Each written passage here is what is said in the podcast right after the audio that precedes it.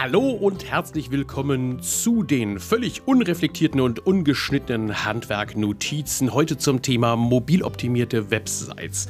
Ähm, ich habe das äh, verzweifelhafte Vergnügen gehabt, wieder in der letzten Woche einige Internetseiten angucken zu dürfen, zu müssen, wie auch immer, und dabei festgestellt, dass es nach wie vor da draußen eine Vielzahl von Internetseiten gibt, die überhaupt nicht mobil optimiert sind. Das heißt, dass sie auf einem mobilen Endgerät wie einem Smartphone vernünftig angezeigt werden. Also mein erster Tipp ist, schau doch bitte mal deine eigene Internetseite an, ob die auf einem Mobilgerät auch benutzbar ist. Äh, wenn da Menüs drauf sind, die man ausklappen muss, dann ist das schon ein Garant dafür, dass das äh, nicht wirklich toll ist. Ähm, Punkt zwei, weshalb solltest du das überhaupt tun?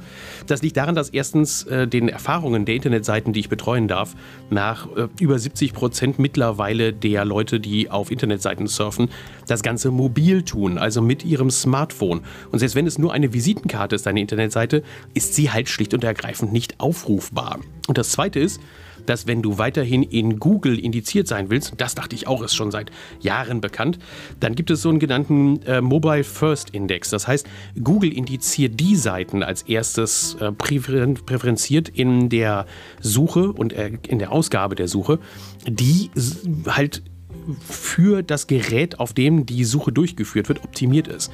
Sprich, wenn auf einem Mobilgerät nach einem Handwerker gesucht wird, und der Handwerker eine Internetseite betreibt, die nicht mobilfähig ist, dann werden zunächst erstmal die Internetseiten von den Handwerkern angezeigt, die mobil optimiert sind. Also bitte, bitte, geh hin und überleg dir das. Noch ein Tipp am Rand. Ähm, die Internetseiten sollten auch mittlerweile immer sogenannte One-Pager sein. Das heißt, jede Haupt- Thema, weil jedes Hauptthema, das du hast, sollte auf einer Seite komplett abrufbar sein. Sprich, deine Startseite sollte sich möglichst zurückhalten und nur die Themen darstellen, äh, die zur Navigation notwendig sind. Also, dass du sagst, was sind meine Hauptgeschäftsfelder, äh, wo findest du den Kundenservice. Und dann gibt es vielleicht noch eine Seite zu dem Hauptgeschäftsfeld, das du anbietest, in dem du alles erklärst von deinen Leistungen, die du anbietest, über die Garantien, über den Ansprechpartner, ganz, ganz wichtig, am besten mit einem Foto und einer direkten Telefon Telefonnummer, die man auch anwählen kann. Anwählen heißt, im Mobilgerät versuch mal die Telefonnummer anzutippen und dann sollte sich deine Smartphone-App für das Telefon öffnen und du solltest dann direkt einen Anruf starten können. Und natürlich vielleicht auch ein Kontaktformular, das wäre ganz besonders fein.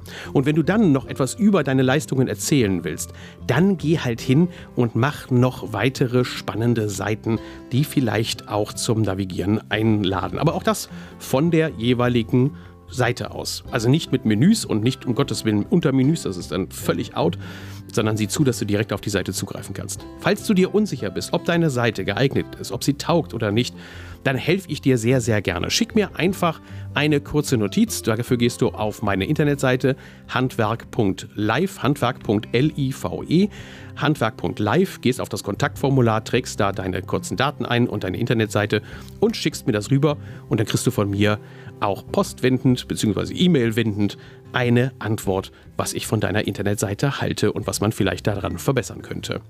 Tschüss, bis demnächst, dein Thorsten.